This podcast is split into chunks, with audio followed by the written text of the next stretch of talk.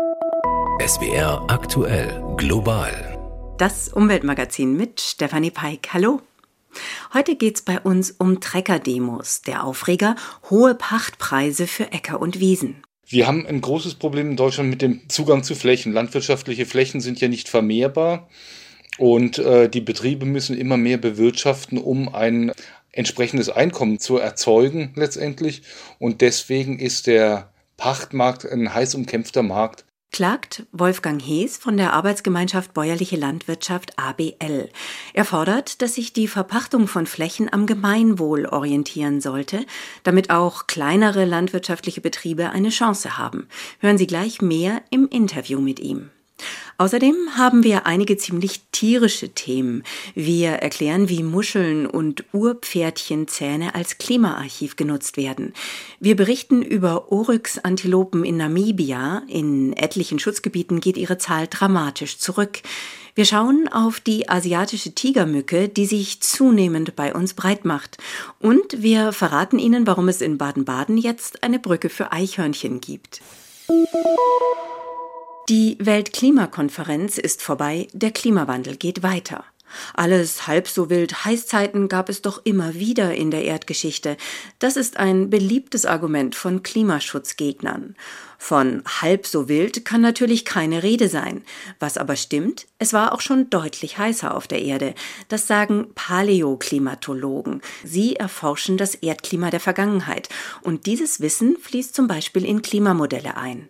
Stefan Hübner darüber, wie sich Muscheln und Zähne als Klimaarchiv nutzen lassen und warum Klimaerwärmung nicht gleich Klimaerwärmung ist. Das ist eine Tridacna, also eine Riesenmuschel. Und die Frau, die sie mir zeigt, heißt Lisa Voigt. Ausstellungskuratorin ist sie am Senckenberg Naturmuseum in Frankfurt am Main. Und wir haben diese Tridacna aufgeschnitten, sodass man richtig über die einzelnen ja, Wachstumsschichten dieser Muschel streifen kann. Und wir haben mal gezählt, die Tridacna müsste ungefähr so 40 Jahre alt gewesen sein. Was sich eben wie bei Baumjahresringen an diesen Wachstumsschichten der Muschelschale abzählen lässt. Doch in denen stecken noch mehr Informationen, erst recht, wenn es Schalen fossiler Muscheln sind. Muschelschalen bestehen vor allem aus Kalk. Untersucht man die Chemie des Muschelschalenkalks, lässt sich auch ermitteln, wie viel Kohlendioxid war zu Lebzeiten der Muschel im Ozean gelöst. Und weil der viel Kohlendioxid aus der Atmosphäre aufnimmt, lässt sich so auch auf deren CO2-Gehalt rückschließen. Die Muschel wird zum Klimaarchiv, übrigens nicht zum einzigen. Wir schauen uns in der Erdvergangenheit unterschiedliche Archive an, je nachdem, wie weit wir zurückgehen. Für die letzten knapp eine Million Jahre haben wir Eisbohrkerne, wo wir wirklich CO2-Konzentrationen beispielsweise direkt bestimmen können. Jenseits dieser eine Million Jahre brauchen wir Ablagerungsgestein oder Muscheln oder Zähne, sagt Wolfgang Müller, Professor für Paleo-Umweltforschung an der Uni Frankfurt. Mit Lisa Voigt und anderen hat er bei Senckenberg in Frankfurt die Sonderausstellung Klimawissenschaften konzipiert.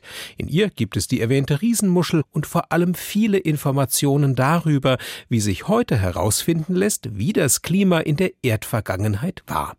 Paläoklimatologie heißt sie, diese Forschungsrichtung. Die Paläoklimatologie ist so interdisziplinär angesiedelt zwischen den Geowissenschaften, auch Meteorologie, Biologie und auch Klimamodellierung spielt eine große Rolle. Müller selbst etwa untersucht Zahnschmelz von Urpferdchen aus der Grube Messel bei Darmstadt.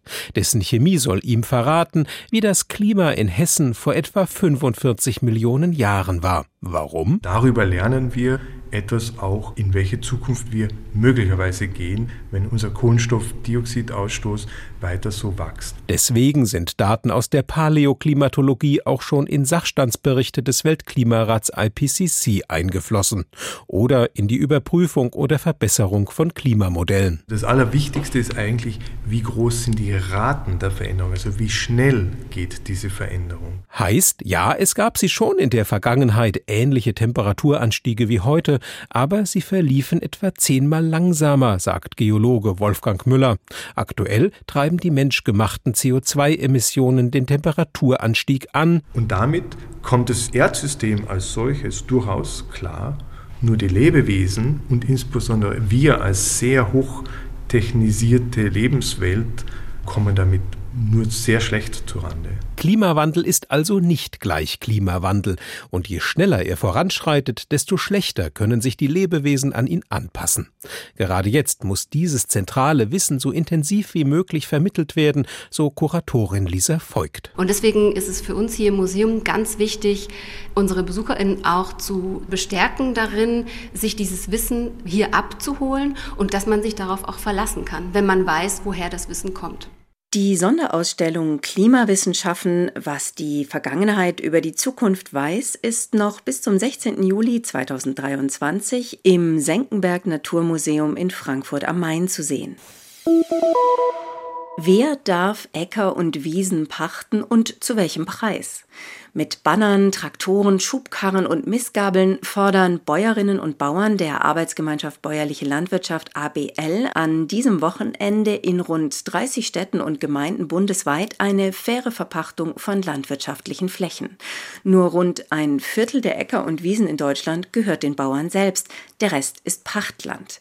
Das Anliegen der ABL, die überwiegend kleine und mittlere landwirtschaftliche Betriebe vertritt, öffentliches Land sollte auch öffentlichen Interessen zugutekommen und zum Beispiel nicht einfach an den Meistbietenden gehen. Motto Gemeinwohlverpachtung jetzt.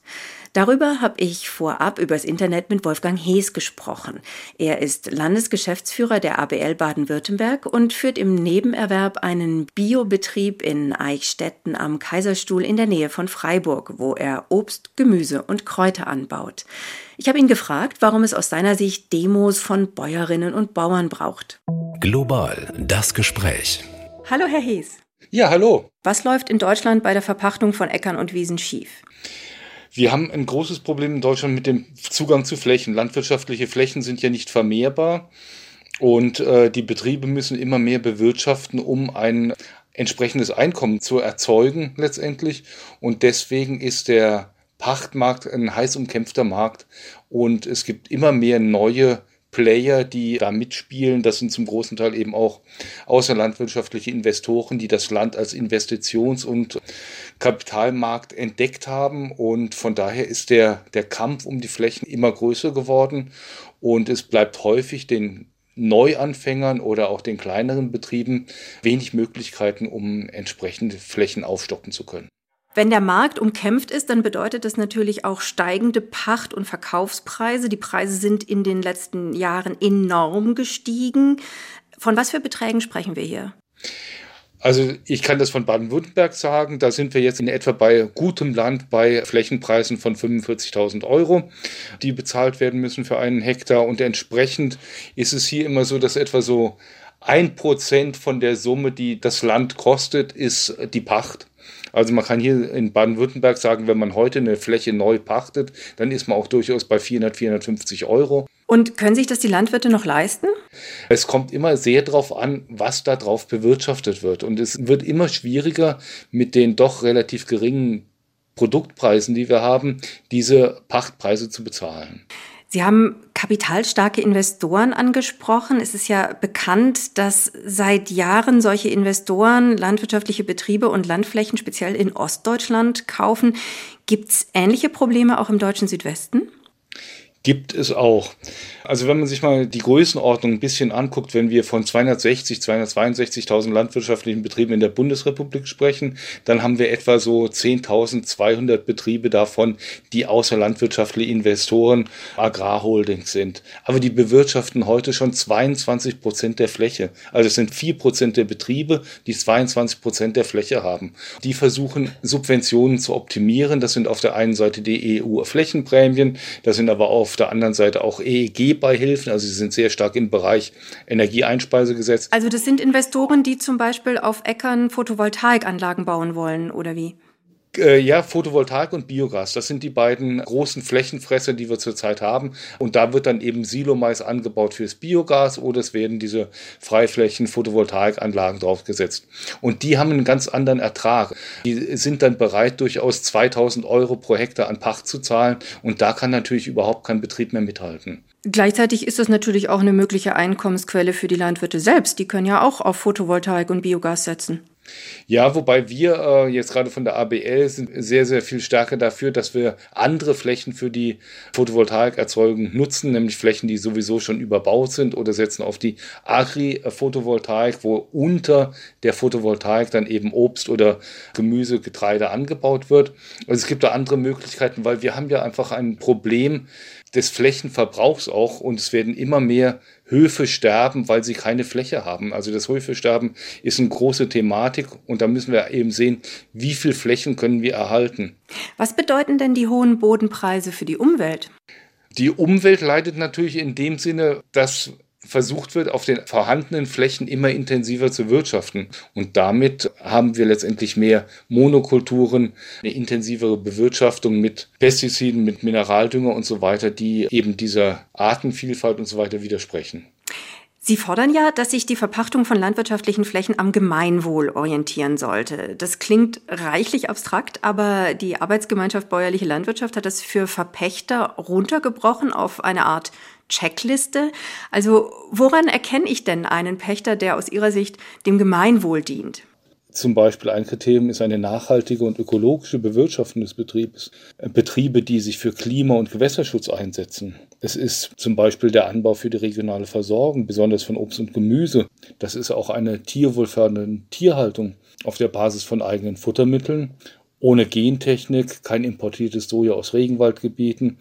Das ist die soziale Landwirtschaft, das heißt Mitarbeiten von Menschen mit Handicap, Langzeitarbeitslosen, anderen Menschen in, in schwierigen Lagen. Das wären alles so Kriterien, die wir in unserem Katalog dargestellt haben, wo man sagen kann, aha, das ist jetzt für uns ein besonders wichtiger Punkt und kann dir dann eben auch unterschiedlich bewerten.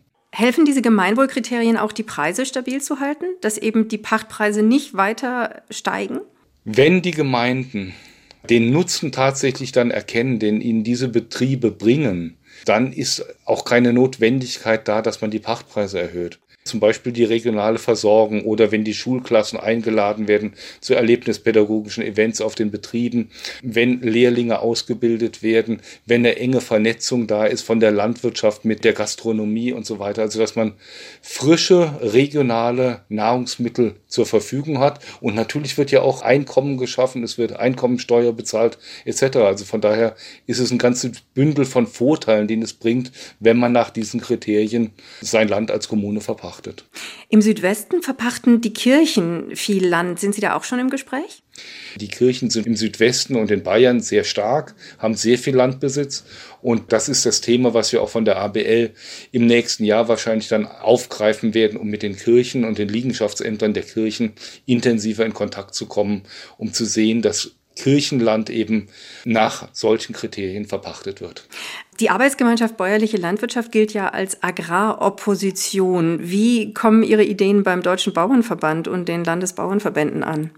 Vom Deutschen Bauernverband sehen wir noch überhaupt kein Signal, dass er sich gemeinwohlorientiert gibt. Das geht da noch sehr viel mehr nach dem Motto wachsen, wachstumsfähige Betriebe fördern und die anderen müssen eben weichen. Auf der Ebene der Landesbauernverbände, also jetzt zum Beispiel hier mit dem Badischen Landwirtschaftlichen Hauptverband in Baden, ist es so, dass wir wesentlich näher dran sind und in vielen Kriterien übereinstimmen. Sagt Wolfgang Hees von der Arbeitsgemeinschaft Bäuerliche Landwirtschaft. In ihrer Kampagne fordert die ABL eine gemeinwohlorientierte Verpachtung von landwirtschaftlichen Flächen. Vielen Dank. Gerne.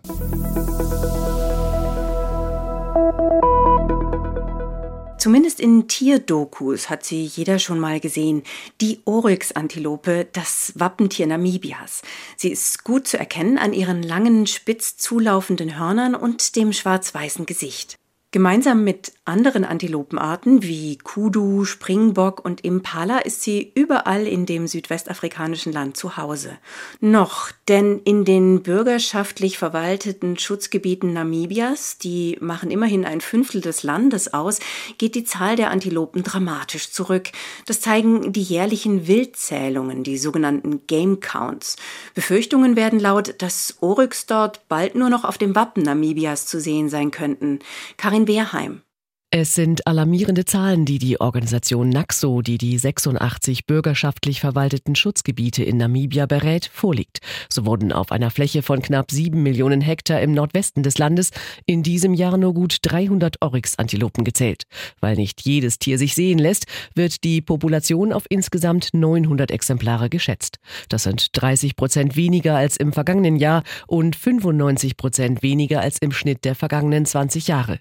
NAXO schreibt dazu, die Ergebnisse der Zählung 2022 zeigen, dass die Bestände von Kudu, Oryx und Springbock Anlass zur Besorgnis geben. Grund sei vor allem die anhaltende Dürre, so Naxo. Inwieweit illegale Wildernte, wie die Organisation das nennt, die Antilopen so stark dezimiert habe, sei unklar. Der namibische Tierschützer Itzhak Smith spricht Klartext. Unserer Ansicht nach ist Missmanagement in den Schutzgebieten der Hauptgrund, aber auch absichtlich zu hoch angesetzte Wildtierzahlen in vergangenen Jahren und daraus folgend zu viele Abschussgenehmigungen. Das alles hat zu der schlimmen Situation beigetragen, die wir jetzt haben. Itzhak Smith arbeitet für eine NGO zum Schutz der namibischen Wüstenlöwen. Er und seine Kollegen seien regelmäßig im Gelände unterwegs, um zu prüfen, wie es um die Beutetiere der Löwen steht. Und sie fordern seit Jahren ein Umdenken. Bereits jetzt seien auf den Pirschfahrten der Lodges in den Schutzgebieten kaum noch Antilopen und Löwen zu sehen. Die Besucher kommen und die Lodges haben nichts, was sie ihnen zeigen können, weil fast kein Wild mehr übrig ist. Sie können mit jedem Touristen Gästen, jedem Tourguide, jeder Lodge sprechen. Die armen Guides wissen nicht mehr, was sie den Gästen zeigen sollen. Das betrifft wohlgemerkt nicht Namibias Nationalparks, allen voran Etosha. Denn dort gibt es weder Jagd noch Rinder und Ziegen als Futterkonkurrenten. In den bürgerschaftlich organisierten Schutzgebieten hofft Naxo, dass die Regenfälle des vergangenen Frühjahrs Besserung bringen. Doch Tierschützer Itzhak Smith ist skeptisch. Seiner Einschätzung nach ist die Zahl der Oryx, Kudu und Bergzebras in den Schutzgebieten jetzt so gering, dass sich der Bestand nicht ohne einen Zukauf von Tieren normalisieren kann. Die Hartmannschen Bergzebras brauchen ein ganzes Jahr, zwölf Monate, bis sie ein Fohlen haben. Die Oryx, die jetzt fast ausgerottet sind, neun Monate wie beim Menschen. Und diese Tiere fangen nicht nach dem Ende der Dürre plötzlich an, sich zu vermehren. Smith und seine Mitstreiter fordern, dass in den bürgerschaftlich geführten Schutzgebieten die für Wildtiere und Tourismus vorgesehenen Flächen strikt von den Flächen für Viehwirtschaft und Jagd getrennt werden und dass weniger Antilopen und Zebras geerntet, also für den Lebensunterhalt der Menschen im Gebiet verwendet werden. Das Umweltministerium und die Organisation NAXO, die die Wildzählung auswertet, wollten sich auf Anfrage nicht äußern. Itzhak Smith ist pessimistisch, was das Wappentier Namibias in den Schutzgebieten angeht. Es liegen keine Pläne auf dem Tisch, egal welcher Art. Deshalb sehen wir, dass sich die Lage verschlechtert, anstatt dass sie besser wird. Bei der Oryx-Antilope bedauern wir es, wenn sie verschwindet. Die asiatische Tigermücke dagegen wird gezielt bekämpft.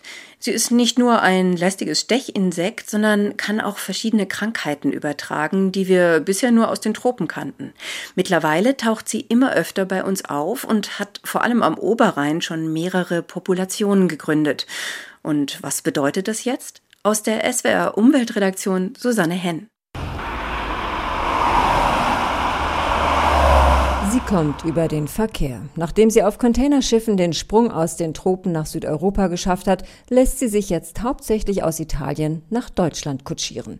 Entweder über Lkw, die regelmäßig hin und her fahren, oder im Gepäck frisch gebräunter Urlauber. Und werden diese Einwanderungsversuche entdeckt, dann, so Arthur Jöst von der CAPS, der kommunalen Arbeitsgemeinschaft zur Bekämpfung der Schnakenplage, wird die asiatische Tigermücke genau wie einheimische Mückenarten bekämpft. Allerdings ist das Ziel ein anderes. Bei den Rheinschnaken wollen wir sie ja regulieren. Wir wollen sie ja nicht ausrotten. Bei den Tigermücken ist der Ansatz ein ganz anderer, dass wir tatsächlich hier versuchen müssen, möglichst viele der Tigermücken zu erwischen, um die Population eben möglichst wieder ausrotten zu können.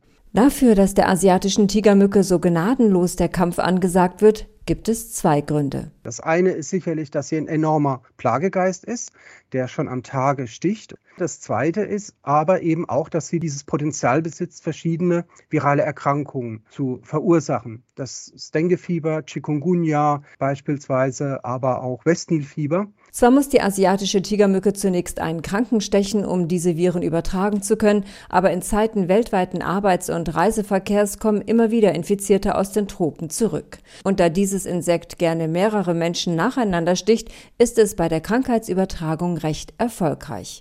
In Norditalien etwa gab es im vergangenen Sommer rund 200 Fälle von Chikungunya-Fieber, verteilt auf nur ein paar Ortschaften.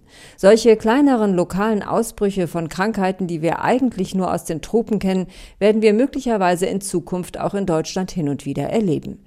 Der Vorteil bei der asiatischen Tigermücke, sie fliegt keine großen Strecken, deshalb, so Arthur Jöst, lassen sich einzelne Populationen etwa auf Privatgrundstücken gut bekämpfen, indem man die feuchten Brutstätten austrocknet. Das sind Topfuntersetzer, das sind natürlich auch Regentonnen, das kann eine verstopfte Dachrinne sein. Und demzufolge müssen wir regelmäßig alle 14 Tage auf diese Grundstücke gehen und die Brutstätten mit einem biologischen Wirkstoff, mit unserem BTI, behandeln. Denn das tötet die Larven der asiatischen Tigermücke ab. Grundstücksbesitzer können mithelfen, indem sie selber in ihrem Garten stehende Wasseransammlungen etwa in Gießkannen verhindern und indem sie verdächtige Mücken oder Fotos von ihnen an die Kaps schicken. So lassen sich neue Populationen rechtzeitig entdecken. Schwieriger wird die Bekämpfung allerdings, wenn immer neue Exemplare der asiatischen Tigermücke eingeschleppt werden. Also beispielsweise, wenn eine Spedition ansässig ist, die regelmäßig nach Italien oder Spanien fährt, sodass wir immer wieder einen Input haben von Tigermücken, dann wird es zum Teil auch eine Daueraufgabe werden, die Population niedrig zu halten. Denn die Tigermücke hat sich schon gut an unsere Klimaverhältnisse angepasst. Die immer wärmer werdenden Sommer machen ihr das Überleben leicht und ihre Eier können auch einen deutschen Winter überstehen. In Ländern, in denen sie sich schon vor einiger Zeit angesiedelt hat, etwa in Italien oder Spanien, gelingt es ihr zunehmend, die einheimischen Mückenarten zu verdrängen. Wie weit ihr das auch bei uns gelingt, das werden die nächsten Jahre zeigen. Aber eines ist jetzt schon klar. Die asiatische Tigermücke ist gekommen, um zu bleiben, soweit wir sie lassen. Und es bleibt tierisch. Jeder Autofahrer kennt das. Plötzlich springt ein Eichhörnchen aus dem Gebüsch und saust über die Straße. In der Regel passiert nichts, weil die Eichhörnchen schnell und wendig sind und die Autofahrer auf die Bremse treten. Aber manchmal ziehen die Tiere dann doch den kürzeren. In Baden-Baden im Stadtteil Oos gibt es seit kurzem eine eigene Brücke für Eichhörnchen. Patrick Neumann berichtet. Na gut, eine Brücke ist es nicht wirklich und ein bisschen enttäuscht waren die eingeladenen Pressevertreter schon, es ist eben doch nur ein Seil, aber immerhin 23 Meter lang und über die vielbefahrene Rheinstraße gespannt. Angestoßen hat die Idee, den Eichhörnchen eine Überquerungsmöglichkeit zu bieten, Baden-Badens erster Bürgermeister Alexander Uhlich. Wir stehen hier an der Rheinstraße, einer sehr befahrenen Straße und es kommt tatsächlich äh, immer wieder vor, dass Eichhörnchen überfahren werden. Es sind putzige Tiere, wenn sie überfahren sind, äh, ist es wirklich kein schönes Bild. Und wir versuchen jetzt mit der Lösung, also einfacher Tau, letztlich zwischen zwei Bäumen über die Straße gespannt, hier äh, den Tieren Anreiz zu geben, eben nicht über die Straße zu laufen, sondern sich in ein paar Meter Höhe drüber zu bewegen. Die große Frage ist jetzt nur, kapieren die Eichhörnchen, dass da extra ein Seil für sie gespannt wurde? In Berlin, Trier, München und Flotow gibt es bereits solche Konstruktionen, die von Tieren offenbar gut angenommen werden. Angelockt werden die Tiere mit Futterkästen an den Bäumen, dann sollen sie das Seil von selbst entdecken. 1000 Euro haben die Stadtwerke Baden-Baden springen lassen, damit die Eichhörnchen sicher über die Straße kommen. Simone Stollenmeier vom Forstamt Baden-Baden wird das Projekt aufmerksam beobachten. Eine Wildtierkamera soll auch installiert werden. Hier gibt es Eichhörnchen, ja, da oben sind ein Haufen Eichen. Hier ist ein Park mit Haselnüssen. Also hier queren Eichhörnchen definitiv die Straße, das ist bestimmt so. Wenn die an den Baum gehen und äh, da kommt einer vorbei, dann flüchten die ja immer nach oben. Ja, das machen Eichhörnchen so. Die versuchen dann in den Baumkronen Schutz zu finden. Und das werden sie hier auch machen. Und ich glaube, dann entdecken die auch das Seil. Die sind ja nicht dumm. Sollte die Eichhörnchenbrücke von den Tieren rege genutzt werden, wird die Stadt über weitere Seilkonstruktionen nachdenken. Jetzt sind aber erst einmal die Eichhörnchen am Zug. Aber nicht, dass die Autofahrer dann auf das Tau gucken statt auf die Straße. Das war Global, das Umweltmagazin. Danke fürs Zuhören, sagt Stefanie Peik.